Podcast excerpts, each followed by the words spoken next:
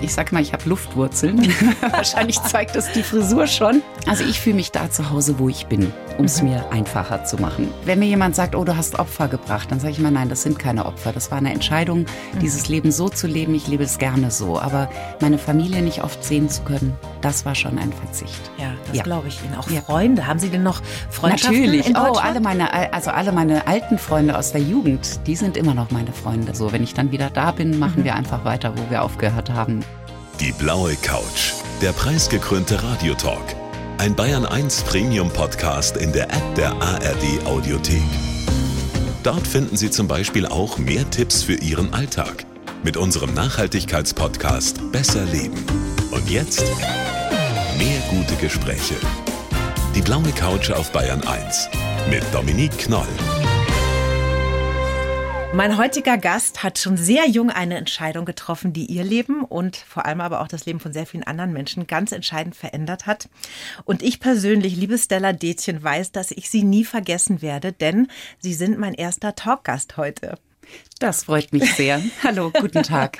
Hallo, Frau Detjen. Es macht mich sehr froh, heute Nepal darstellen zu können. Also ich möchte Sie heute gerne mitnehmen in eine andere Welt auf eine weite Reise, 6500 mhm. Kilometer Luftlinie von München, in eine wirklich andere Welt. Und ähm, freue mich, Nepal darstellen zu dürfen, denn normalerweise wird das medial nicht beleuchtet. Also man hört höchstens über den Mount Everest etwas, ja. aber Nepal hat so viel mehr zu bieten.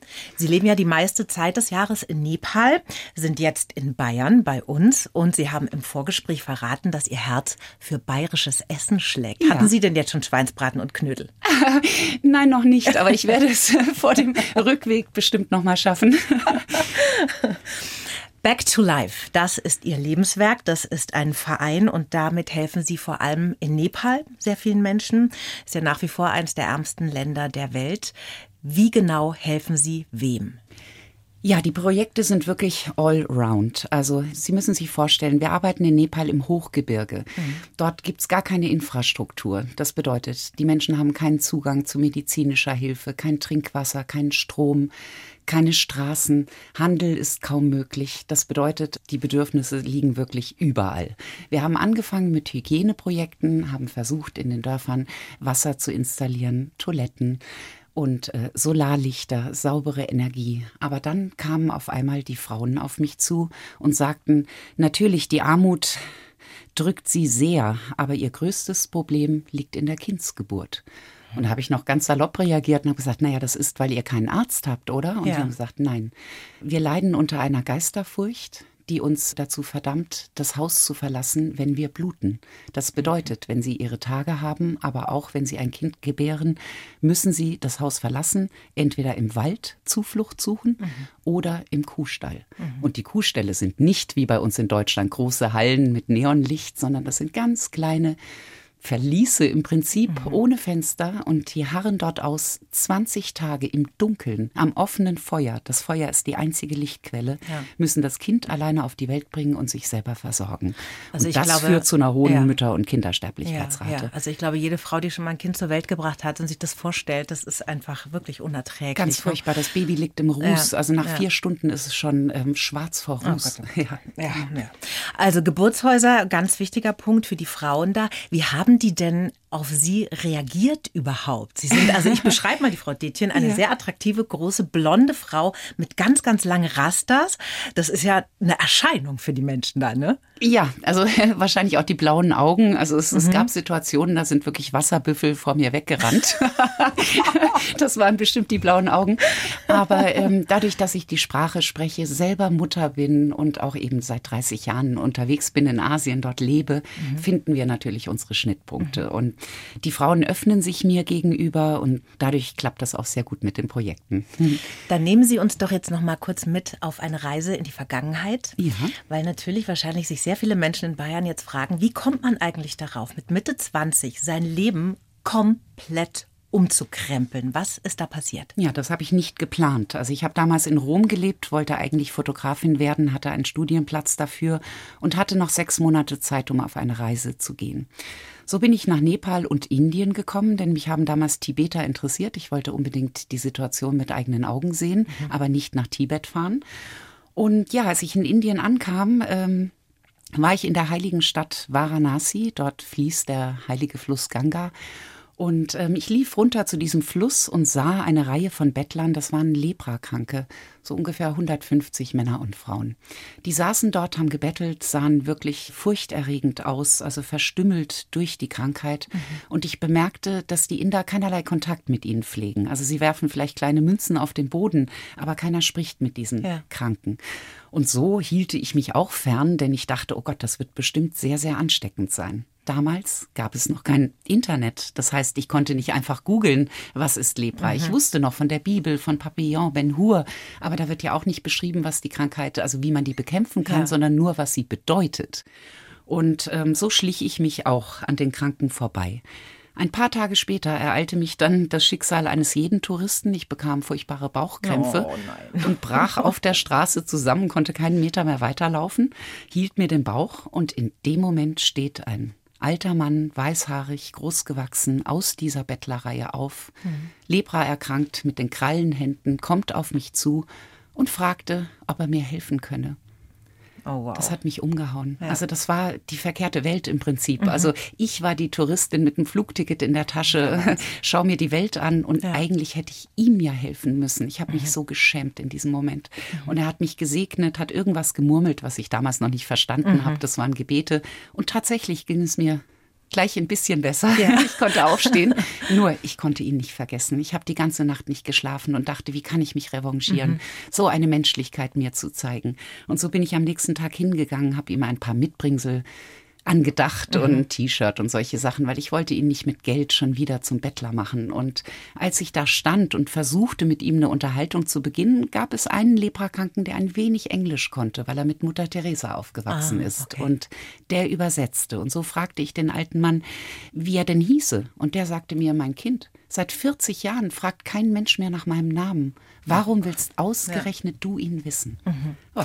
Die waren wahrscheinlich einfach völlig erstaunt, dass sich jemand genau. ihnen überhaupt nähert Ganz und die genau. Nähe sucht und den Kontakt, ja. Weil Lepra ist ja eine heilbare Krankheit. Ja, das ja? wusste ich nur damals auch noch ja, nicht. Also ja, und ich entschied mich dann, ich dachte, ich habe jetzt noch einen Monat Zeit. Diesen Monat verbringe ich mit diesen Menschen. Jetzt mhm. versuche ich diese Menschlichkeit ihnen zurückzugeben. Mhm. Und dann lernte ich natürlich alle kennen. Die Kinder, die Frauen auf der Straße, ihre Probleme. Und dann kam nach einem Monat die Polizei und hat alle diese Männer zusammengetrieben mit Bambusstöcken, in einen Lastwagen gesperrt. Es herrschte ein Tohu Wabohu auf der Straße, die Menschen heulten, schrien, die Frauen hielten sich am Lastwagen fest. Mhm. Ich rannte dorthin, schaute in diese Ladeluke hinein und da stand der alte Mann, der mich damals gesegnet mhm. hatte vor mhm. einem Monat und Musafir heißt der. Ja und schaute mich an mit Todesangst in seinen Augen. Mhm. Und für mich war das wie ein Abtransport. Ich fragte die Polizei, was tut ihr hier? Und die mhm. sagten, ja, Betteln ist illegal, die gehen ins Gefängnis. Okay. Und ich wusste, die sehe ich nie wieder, wenn der Wagen losfährt. Mhm. Und so hatte ich eine Sekunde Zeit zu entscheiden. Mhm. Die Bettler nannten mich schon große Schwester, ich nannte sie Brüder, Großvater, mhm. Vater, Mutter. Das bedeutet, würde mein Bruder abgeholt werden von der Polizei, ohne dass er was getan hätte, würde mhm. ich ja für ihn kämpfen. Mhm. Und so bin ich mit aufgesprungen auf diesen Lastwagen und da begann eigentlich mein Projekt, ohne dass und ich das wusste. Wussten Sie in dem Moment dann schon, dass Sie bleiben? Nein, nein, das nein. wusste ich nicht. Also ah. mir war nur, ich hatte Ihnen versprochen, ich werde euch hier rausholen, okay. egal was mich das jetzt kostet. Ich fahre nicht zurück in mein Land, bevor ihr eure Freiheit nicht wieder habt. Mhm. Und mhm.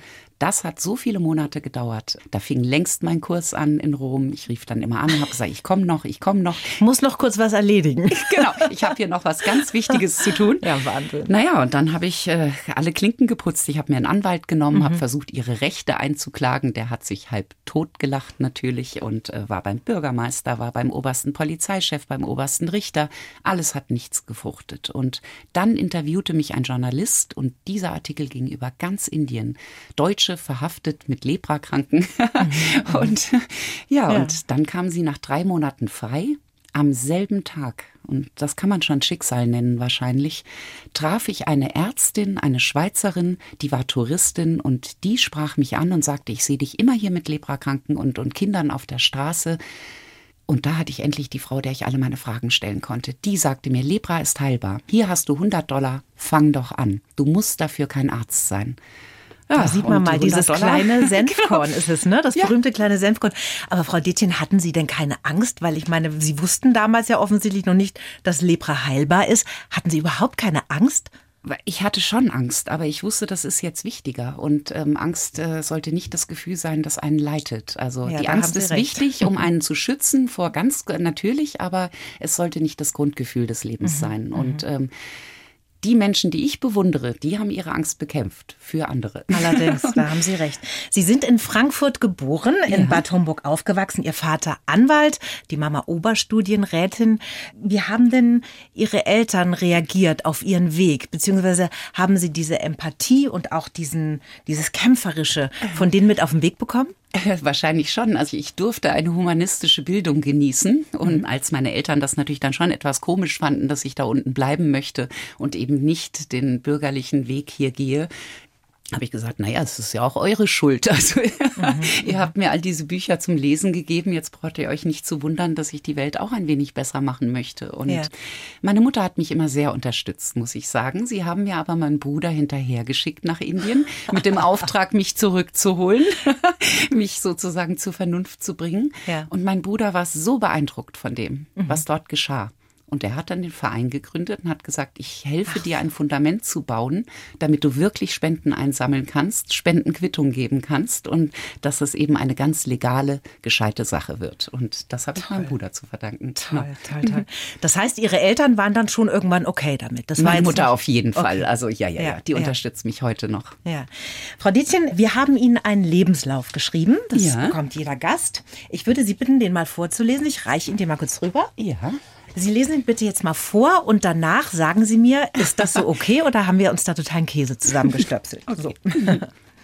Ich heiße Tara Stella Detjen und bin eine Lebenskünstlerin. Als Paradiesvogel pendle ich zwischen den Welten und versuche Unmögliches möglich zu machen. Ich brenne dafür, Menschen die Würde zurückzugeben und das Leben für alle besser zu machen. Geprägt haben mich die Überzeugung, dass ein einzelner Mensch die Welt besser machen kann und eine schicksalhafte Begegnung während einer Rucksackreise durch Indien. Damals habe ich angefangen zu helfen und bis heute nicht mehr aufgehört. Ich bin beharrlich meinen Weg gegangen und habe nie daran gezweifelt. Dabei kämpfe ich niemals gegen, sondern immer für etwas. In 25 Jahren Entwicklungshilfe haben wir viel erreicht, aber ausruhen will ich mich noch lange nicht, denn in Nepal habe ich noch sehr viel zu tun. Ich habe jetzt A, Gänsehaut wegen des Inhalts und finde, Sie könnten auch gut irgendwie Hörbücher einsprechen, gute Nachtgeschichten. Oh, das würde ich auch schön gerne. Wenn ich mehr Zeit Stimme. hätte, würde ich auch wahnsinnig gerne mehr Bücher schreiben. Eins durfte ich ja schon ja, schreiben, ja. aber ja. Da, da, kommen wir später noch drauf, okay. auf, auf Ihr Buch, auf alle Fälle. Jetzt haben Sie den Lebenslauf gelesen. Wie fühlt sich das an? Können Sie damit leben? Naja, also ich bin eher ein bescheidener Mensch. Also wenn ich jetzt das selber über mich sagen müsste, dann würde ich da nicht so auf die Pauke hauen. da, aber dafür haben Sie ja uns. Genau. Jetzt haben Sie gelesen, ich heiße Tara Stella Detjen. Woher kommt denn jetzt die Tara? Also die Tara wurde mir sozusagen verliehen. Es ist ah. die Übersetzung von Stella. Tara heißt in Hindi genauso der Stern. Ah. Und damals die Menschen um mich herum konnten Stella nicht aussprechen. Also die haben den Namen so verhunzt, dass ich wirklich nicht darauf antworten wollte. Ja. Und dann haben sie mir gesagt, jetzt kriegst du einen indischen Namen. Und dann haben sie lange überlegt und dann mhm. habe ich gesagt, ja, könnt ihr nicht einfach meinen Namen übersetzen? Und das war dann Tara. Das heißt, in Nepal sind Sie Tara. Da bin ich auch Tara. Ah, genau. verstehe, okay. Damals habe ich angefangen zu helfen und bis heute nicht mehr aufgehört. Jetzt fragt sich die bayerische Durchschnittsfrau, woher nehmen Sie diese unfassbare Energie? Was ist Ihr Benzin? Also ich denke, das hat jeder in sich. Das ist schon eine Quelle, die heißt Liebe, mhm. die fließt durch uns Menschen. Manchmal können wir uns vielleicht nicht connecten, aber ich mhm. glaube, dass die Kunst des Lebens, diese Quelle zu finden und wenn man sie gefunden hat, dann sprudelt sie. Dann kann man auch immer darauf zurückgreifen. Natürlich gibt es schlechte Tage, mhm. natürlich mhm. gibt es Katastrophen. Also ich treffe Menschen, die den größtes Leid widerfährt. Mhm. Trotzdem sehe ich immer das Gute darin. Und das ist diese Quelle. Mhm. Aber die hat jeder. Ja, ja. Das ist nichts Besonderes. Das ist uns eingebaut. Man muss es nur einfach auch nutzen ne? genau. und sehen und in Kontakt dazu gehen und dann ins Leben bringen. Das ist schon nicht so einfach. Also, Aber wenn man sie hat, wird es leichter dadurch. Ja, ja das stimmt. Gab es denn Momente in den letzten 25 Jahren, wo Ihnen doch mal die Puste ausgegangen ist? Nein. Also natürlich, wie gesagt, ich war auch mal krank und da ging es mir dann sehr, sehr schlecht. Aber in dem Sinne nicht die Puste ausgegangen, dass ich aufhören wollte. Denn mhm. der Auftrag ist wirklich größer. Also ich habe so vielen Menschen durch diese Hilfe zur Selbsthilfe versuchen wir, dass diese Menschen ins Leben zurückkommen. Würde ich das jetzt einfach aufhören und mein eigenes Leben bequem leben wollen, ich käme mir immer ganz komisch vor. Ich könnte damit nicht glücklich werden. Ja. Also ich habe, ich habe schon das Gefühl, dass ich in diesem Leben Dienst geben darf bin auch sehr dankbar dafür. Es ist wirklich schöner, geben zu dürfen, als nehmen zu müssen. Und dabei möchte ich auch bleiben. Also ich sage immer, mein Amt hört erst auf, wenn ich sterbe. Also das mhm. ist bis zum letzten Tag. Also. Rente werde ich, glaube ich, nie haben. ja. Back to Life hat auch ein eigenes Magazin. Genau. Äh, das habe ich hier mir das mal heißt angeschaut. Namaste. Genau, mhm. Namaste. Und Namaste, das ist ja quasi eine Grußgeste der Hindus. Das mhm. heißt, ich verbeuge mich vor dir genau. so viel. Sind Sie ein spiritueller, gläubiger Mensch? Das bin ich auf jeden Fall. Es hat sich natürlich gemischt. Also aufgewachsen bin ich als Christin mit der christlichen Moral. Das ist mein Hintergrund. Und heute bedeutet mir eine Kirche, ein Tempel, ein Sonnenaufgang, eine wunderschöne Blume im Feld dasselbe. Also ich kann überall meinen Weg zu Gott finden. Und in Indien oder in Asien habe ich gelernt, also den Ausdruck finde ich sehr, sehr schön. One God, ein Gott und mhm. viele, viele Gesichter. Ja, ja. Also das ist bei Ihnen eine universelle Spiritualität, kann sozusagen, sagen, ne? ganz genau. Okay. Und unser Namaste-Heft, das findet man natürlich auf unserer Website, also das nicht im Handel erhältlich. Das kann man sich online anschauen oder uns anschreiben und dann ja. schicken wir es zu. Genau. Kann ich Ihnen sowieso empfehlen, auf die Seite mal zu gucken. back-to-live.org ist es, glaube genau. ich. Ne? Ja. Und da gibt es ganz tolle Infos, super viele Geschichten über die Menschen, mit denen Sie arbeiten und eben auch dieses Magazin. Also da können Sie natürlich auch Back to Life unterstützen, weil deswegen sind Sie hier in Bayern, ne? weil Sie einfach sagen, hier, wir brauchen einfach ein bisschen Unterstützung. Und im Jahr kriegen Sie auch schon sehr viel zusammen. Was stellen Sie denn an Spenden auf die Beine ungefähr mit Back to Life im Jahr? Im Moment brauchen wir im Jahr um die zwei Millionen, um unsere mhm. Projekte wirklich durchführen zu können. Also wir haben 15 Geburtshäuser, 30 Hebammen, wir haben 150 Kilometer Wasserleitung gebaut. Wir haben 37 Schulgebäude bisher realisieren können, mhm. über 120 Klassenräume, die es natürlich auch gilt einzurichten. Wir versuchen auch Monitore zu beschaffen, Schülerlabore einzurichten, mhm. ähm, Schulbibliotheken, Kindergärten, 73 Kindergärten. Und das alles im Hochgebirge, also dort, wo wirklich normalerweise keine Hilfe ankommt. Also die Menschen, die dort oben leben, sind so ein bisschen vergessene Menschen, weil ja. der Weg dorthin so weit ist und so beschwerlich. Und ähm, ja. Da ist unser Fokus, dort liegt unser Fokus. Wir machen auch Einkommensförderung, sodass diejenigen, es lohnt sich ja nicht nur Schulen zu bauen, wir müssen den Eltern die Chance geben, ihre Kinder frei zu lassen, um überhaupt zum Unterricht zu kommen. Denn sie lassen ihre Kinder nicht arbeiten, weil sie böse wären oder so, sondern mhm. weil sie überleben müssen. Ja, Aber wenn die Eltern eine Einkommensförderung bekommen, in der Agrikultur zum Beispiel, durch Gewächshäuser, durch Wasserirrigation, durch angepassten Samen, der dort noch wachsen kann im Hochgebirge, dann haben die Eltern tatsächlich ein bisschen mehr Geld in der Tasche und schon können die Kinder die Schule mhm. besuchen. Mhm. Und so versuchen ja. wir, ein Projekt greift ins andere. Mhm. Das ist einfach eine ganzheitliche Hilfe. Genau, Man muss das genau. ganze Leben mitdenken. So ne? ist es. Welche deshalb, Konsequenz und so weiter. Genau, mhm. deshalb arbeite ich auch nur mit Nepalesen in mhm. Nepal zusammen, das gesamte Team. Wir haben 89 Menschen, die für die Projekte arbeiten. Mhm. Das sind alles Nepalesen, weil ich denke, sie sind es, die ihr Land nach vorne bringen sollen. Und außerdem wissen sie auch um ihre Bedürfnisse, aber auch um ihre Kräfte, was sie realisieren können und wie. Also ich mag diese Schreibtischprojekte nicht. Ja, ja? ja ich sehe zwar große Namen, die bauen dann auch Schulen und so weiter, mhm. aber die bauen die nur, haken die ab und gehen weiter. Es geht um und die Instandhaltung. Das darf bei ja. uns nicht passieren. Ja, ja. Also die Schulen, die wir bauen, die möchte ich auch erhalten. Und die sollen immer kindgerecht bleiben, die sollen immer gut aussehen und funktionabel sein. Und das sind eben Dinge, die hake ich nicht einfach ab. Also ich sehe das wirklich als Gesamtleistung. Ja. Ich möchte dieses Gebiet. Mugu ist anderthalb Mal so groß wie das Saarland. Dort leben 66.000 Menschen. Mhm. Und dadurch, dass es so abgeschieden ist, lässt sich ja auch wunderbar beweisen, was diese Hilfe zur Selbsthilfe bringt. Also wir erheben natürlich auch Daten. Wir machen dieses mhm. Monitoring und Evaluation, um zu schauen, welches Programm lohnt sich und welches müssen wir ausweiten, bei welchem können wir was beschneiden, wo ja. müssen wir tiefer gehen. Ja. Und ich denke, dass wir in zehn Jahren dieses Gebiet wirklich nach vorne gebracht haben werden. Also früher gingen vier Prozent der Kinder zur Schule.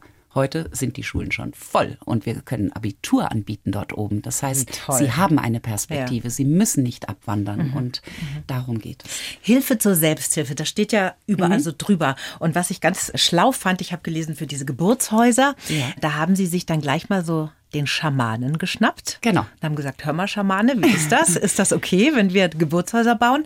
Und dann war der im Boot und dann läuft das, ne? Genau, weil das war ja schon eine revolutionäre Idee. Mhm. Also für die Frauen wirklich eine Revolution, dass sie jetzt eine sichere Geburt haben, ja. würdevoll, begleitet von Hebammen, also der höchste Traum. Das, was für uns hier ganz normal ja, ist. Kann man sich überhaupt genau. nicht vorstellen. Und ohne den Schamanen hätte ich mir das nicht, hätte ich das nicht wagen können, denn mhm. der musste sozusagen seinen Segen dazu geben. Und ja. er hat gesagt, solange du keine Götterfigur da reinstellst in das Geburtshaus, mhm. ist es okay. Geht das ihn. klar. Den habe ich zum Bauleiter gemacht, damit er nicht abspringt. Sehr genau. clever. Ich brenne dafür, das Leben für alle besser zu machen. Das mhm. stand auch in Ihrem Lebenslauf, den wir geschrieben haben. Wie fühlt sich das denn jetzt an für Sie, wenn Sie aus dieser wirklich zum Teil sehr großen Armut und auch diesen schlechten Lebensbedingungen nach Deutschland kommen? Denken Sie sich da manchmal, meine Güte, was habt ihr eigentlich für ein Problem? Ja, wenn man sich beschwert über Dinge, die aus Ihrer Perspektive jetzt von da, wo Sie herkommen, einfach Kleinigkeiten sind. Ja, manchmal schon. Das gebe ich jetzt ganz offen zu. Also ich empfinde halt, dass hier doch sehr viel geredet wird und immer wieder über dieselben Themen, zum Teil jahrelang. Mhm. Aber es gibt keine Lösung. Also es wird einfach nicht gelöst. Es wird immer weiter diskutiert. Und das finde ich sehr, sehr schade. Denn ich denke, dass wir gerade hier in diesem Land in der Position sind, vorauszugehen und äh, uns eben nicht zu verquatschen. Und das entspricht ja auch eben naturell überhaupt nicht. Ne? Sie sind Nein. eine Macherin, Sie packen es an und. Genau. Also ähm, wenn ein Problem da ist, dann sollte ja. man es doch angehen, ja. anstatt sich nur darüber zu beschweren. Was können wir denn in Deutschland, in Bayern von den Menschen in Nepal lernen? Gelassenheit. Ah, ich Gelassenheit, befürchtet. Demut.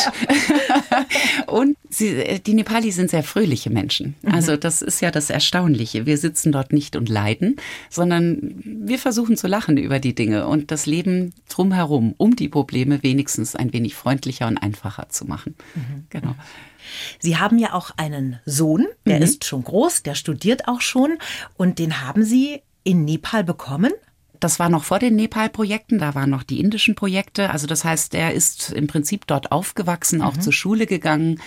Äußerlich ist er ein Westler, innerlich würde ich sagen halbe halbe, genauso wie bei mir, weil er natürlich auch geprägt ist durch Asien. Mhm. Und der studiert ja mittlerweile in Deutschland. Genau. Wenn er so zurückblickt auf sein Leben im Gespräch mit Ihnen, fand er das gut, wie der aufgewachsen ist? Weil das ist jetzt ja nicht so die Biografie von jedem mit Studenten wahrscheinlich in ja. seiner Uni. Also ich bin ihm sehr, sehr dankbar, dass er mich nie an meiner Mission gehindert hat. Also natürlich war das der Knackpunkt. Also als ich selber schwanger wurde, das Kind dann auf die Welt gebracht habe, habe, ihn dort habe aufwachsen lassen, habe ich natürlich auch sehr viel Widerspruch erfahren von Freunden, von Familie, die gesagt haben, um Gottes Willen, wie kannst du nur, jetzt musst du zurückkommen. Ja, damals hatte ich Kinderheime, 120 Kinder. da konnte ich mich nicht einfach umdrehen und sagen, jetzt nur weil ich selber ein, ein Kind bekomme, lasse ich die anderen stehen. Und ähm, so konnte ich es eigentlich nur probieren und hoffen, dass mein Sohn das mitträgt. Denn mhm. natürlich war das für ihn eine große Beschneidung von sicherem Aufwachsen und von Luxus. Also wenn er dann mit mir zurückkam nach Deutschland als Kleinkind, hat er gesehen, dass die Kinder in Deutschland tolle Spielzimmer haben und mhm. äh, natürlich eine ganz andere Lebensqualität. Und irgendwann habe ich ihn auch mal, da kam er zurück vom Besuch und er sagte, Mama, der hat wirklich alles. Alles, was du dir vorstellen kannst, hat der in seinem Zimmer. Mhm. Und dann habe ich gesagt, oh Gott, geht's dir jetzt irgendwie schlecht, weil du das nicht hast? Und er so, nein, ich habe ein cooles Leben.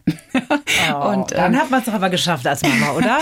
ja, also ich denke, ähm, es wird Ihnen auf Dauer bestimmt, also er umarmt alle Welten. Für ihn ist schwarz oder weiß überhaupt kein Thema oder ob jemand kein Bein mehr hat oder keinen Arm. Er ist natürlich trotzdem ein Mensch und, ja. und genau derselbe Mensch wie wir. Und ja. ich glaube, das ist bei ihm schon eingebaut. Also über sowas muss er gar nicht nachdenken. Ich glaube, anders geht das auch nicht, genau. wenn man so aufwächst. und als Sie dann einen kleinen Säugling hatten in, in Indien oder Nepal? Indien, in Indien. Indien. Als Sie dann einen kleinen Säugling schwer. hatten in Indien, wie, wie läuft das denn da ab? Ich meine, da gibt es ja sicherlich keine Kinderkrippen und sowas. Nein, gar nicht. Da, Nein, das war kind sehr schwer. in Tuch und los geht's? Oder Ganz wie? genau, ja, ah. ja. Als er dann irgendwann auf den Schultern sitzen konnte, habe ich ihn auf die Schulter gesetzt, damit er halt nicht so viele Bakterien einatmet mit. Ähm, wow. Ja, das Schwierige war ja, dass ich so viele hochkranke Menschen um mich herum hatte. Also mhm. ähm, ja, das war ein Seiltanz. Oh wow. Waren Sie da alleinerziehend, wenn ich fragen ich darf? Ich bin alleinerziehend, okay. ja. Das heißt, Sie haben das mit dem Baby also ganz Leben alleine gemacht. Ja, ja. Oh Gott. Da ziehe ich wirklich meinen Hut. Also ich bin auch alleinerziehend, aber ich war das in München mit mhm. Kinderkrippe und Oma um die Ecke. Ja, die, die habe ich oft vermisst. Oh mein Gott. Das ja, ich genau. Ich habe auf der Homepage von Back to Life einen Bericht gelesen über einen Schamanen. Das ist ganz interessant. Da wird eine Heilung oder ein Heilungsversuch mhm. beschrieben. Da kommt mhm. also eine junge Frau mit starken Bauchschmerzen und dann werden da erstmal Opfergaben dargebracht, Blumen und so weiter und dann wird Reis auf den Boden gestreut und da kann der Schamane dann darin offenbar lesen. Also mhm. ich bin wirklich sehr unerfahren in diesem Themengebiet, aber so steht das da. Dann wird noch eine Ziege geopfert und dann empfiehlt dieser Schamane, dass diese Frau sich durchs Feuer erhitzte Löffel auf dem Bauch legen genau. soll. Wie geht's einem denn da, wenn man daneben steht und sich denkt, Vielleicht hat sie ja aber auch einen Blinddarmdurchbruch und muss zum Arzt. Ja, also als ich dort oben ankam und die Menschen äh, besser kennenlernte, bemerkte ich, dass die alle so komische Narben am Bauch haben. Dachte ich noch, das, das sind das jetzt Stammestattoos ja. oder was ist ja. das? Nein, mhm. das waren die Behandlungen der Schamanen. Mhm das, da mich das Thema selber sehr interessiert, habe ich mit den Schamanen sehr viel geredet. Und ähm, die sagt mir ganz offen, weil wir bringen ja mittlerweile Ärzte in die Berge, um eben solche Dinge regeln zu können. Also dass sie eben wirklich nicht ihr Leben verlieren müssen wegen ja. eines Blinddarmdurchbruchs oder solcher Geschichten. Die Leute fliegen wir dann aus und bringen sie ins Tiefland mhm. für die Operationen.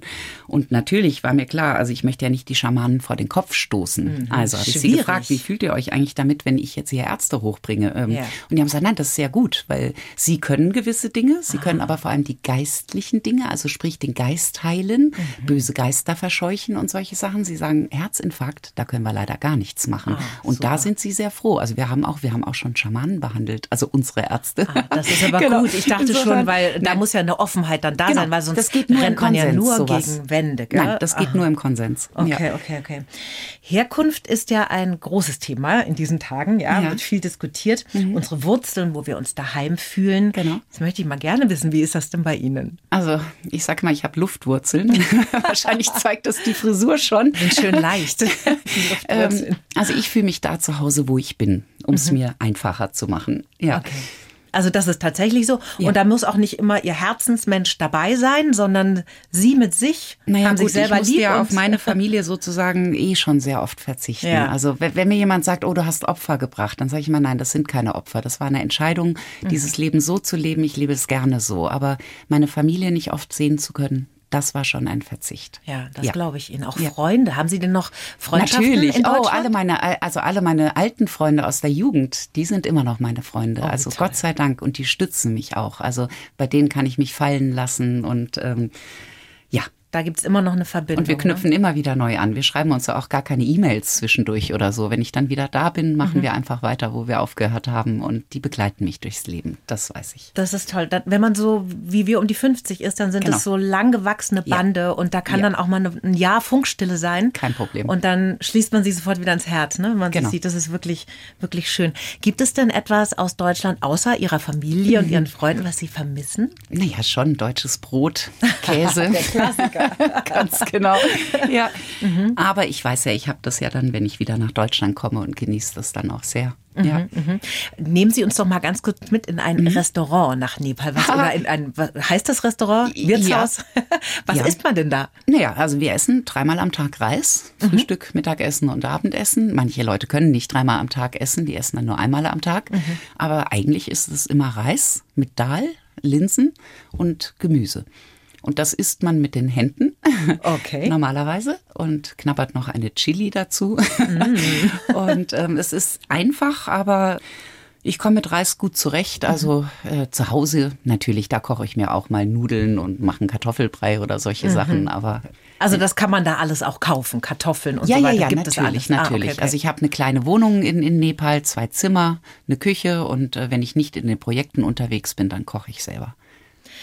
Wenn Sie jetzt mal zurückdenken an die Stella mit Anfang Mitte 20, was würden Sie ihr aus Ihrer heutigen Sicht heraus gerne sagen? Also heute sehe ich auch, dass ich ganz schön Mut damals hatte. Das war oh. mir damals nicht so bewusst. Also mhm. ich fand das damals sehr organisch, was ich gemacht habe. Heute sage ich, also heute merke ich schon, wow, das war schon ein riesen, riesen Schritt. Und ja, was würde ich ihr sagen? Ich würde sagen, mach's trotzdem nochmal. das ist lustig. Die meisten Leute sagen auf diese Frage immer, Ich würde mir selber sagen, entspann dich, alles wird gut. das finde ich auch Aber es wird lustig. ja nur alles gut, wenn man selber was dazu tut. Also, ja, das, ja. Stimmt, das stimmt. Aber wenn man so zurückblickt, mhm. mit seinem jüngeren Ich so ein bisschen in Austausch geht, dann denkt man sich ja oft, was ich mir früher auch Gedanken gemacht gut, habe. Ich bin Stress. geduldiger geworden. Ja, das genau. auf jeden Fall. Mhm. Oh ja, mhm. ja. Ja, das ist auch eine gute Eigenschaft, wenn man mhm. nicht mehr 18 ist, finde ich. Genau. Dass man ein bisschen geduldiger wird. Wenn Sie tiefer eintauchen wollen, liebe Bayern 1 Hörerinnen und Hörer, in das Leben von Stella Detjen, Sie haben auch ein Buch geschrieben. Genau. Vielleicht verraten Sie uns mal ein bisschen, was Sie da für eine Geschichte erzählen. Ja, das heißt Unberührbar und da geht es eben um die Menschen, die als Unberührbare leben müssen. Ich beschreibe da das alte Indien vor 20, 25, 30 Jahren, wie ich dorthin gekommen bin und wie ich überhaupt diese Projekte gestartet habe. Mhm. Mit allen Gefühlen drumherum, aber auch mit viel Kultur. Also ich versuche wirklich darzustellen. Also ich denke, der Leser wird mit mir dort sein, der das liest. Das klingt auf alle Fälle sehr spannend. Jetzt äh, sind Sie seit wie lange schon über 25 Jahre ja. im Ausland. Mhm. Wie geht's denn weiter? So wie jetzt. Also ich denke, dass ich das natürlich mein Leben lang durchziehen mhm. werde und mhm ja, wahrscheinlich. Also oft werde ich gefragt, wenn ich mal ganz alt sein darf, ob ich dann hier sein werde oder mhm. in Asien. Ich denke, ich werde dann in Asien sein, weil hier doch viele alte Menschen sehr einsam sind. Also wir haben ja eine andere Art von Armut in Deutschland. Ja. Ähm, und eine dieser Armut, die ist die Einsamkeit. Wie gehen denn äh, die Menschen in Nepal mit ihren Alten um? Oh, die Generationen leben zusammen. Alte ah. Menschen werden hochgeschätzt. Mhm. Also äh, äh, aufgrund ihrer Lebensweisheit natürlich und auch, weil sie es erreicht haben, so alt zu werden. Ja. genau. Und sie werden eingebunden also da gibt es einfach mehr Generationenhäuser, das ja, was die meisten leben auch noch zusammen. Nicht okay. alle. In Kathmandu ist natürlich auch ein bisschen moderneres Leben angesagt. Mhm. Da mhm. gibt es dann auch kleinere Familien, aber gerade in den Dörfern, ja. da sitzt, sitzt niemand Altes alleine. Nein. Das heißt, Altenheime oder sowas gibt es da gar in nicht? In dem Sinne kaum. Nicht. Okay. Wenig. Dann visualisieren wir uns Stella Detchen in einem schönen Haus mit ganz vielen Menschen, alle Altersklassen und sie knabbern genau. eine Chilischote mit dem Reis, ganz genau. und schauen auf ihr Lebenswerk zurück. Der geht ja auch zahnlos gut. Ja, genau. Frau Detchen, es war ein ganz tolles Gespräch mit ihm. Vielen Dank, dass Sie da waren. Sehr, sehr gerne. Wann sind Sie denn wieder im Flugzeug? Richtung Na, jetzt Nepal? ganz bald. Also ja? das ähm, ist jetzt einer meiner letzten schönen Termine in Deutschland mhm. und dann mache ich mich auf den Rückweg genau. Dann wünsche ich Ihnen weiterhin diesen wahnsinnigen positiven Geist und diese äh, große Tatenkraft. Also ich finde es ganz beeindruckend. Ja, Vielen Dank. also ich hoffe, waren. dass die Zuhörer natürlich auf unsere Website finden und auch ich habe eine Stiftung gegründet, die halt die nächsten 25 oder 50 mhm. Jahre stemmen sollen. Und wir bekommen mittlerweile viele Erbschaften und Vermächtnisse, die wären in der Stiftung sehr, sehr gut aufgehoben. Die Stiftung ist zum Erhalt. Also zum, ja. wir haben über 70 Gebäude jetzt schon gebaut. In ein paar Jahren werden es 100 sein. Die gilt es zu erhalten. Und das kann ich nur mit der Stiftung stemmen. Ja. Denn der Verein ist für die Programme zuständig. Ja. also klicken Sie da mal drauf, genau. backtolife.org. Da kriegen Sie alle Infos und da können Sie sich engagieren. Und das ist für eine gute Sache. So ist es. Gut. Dankeschön. Die Bayern 1 Premium Podcasts. Zu jeder Zeit, an jedem Ort. In der App der ARD Audiothek und auf bayern1.de. Bayern 1 gehört ins Leben.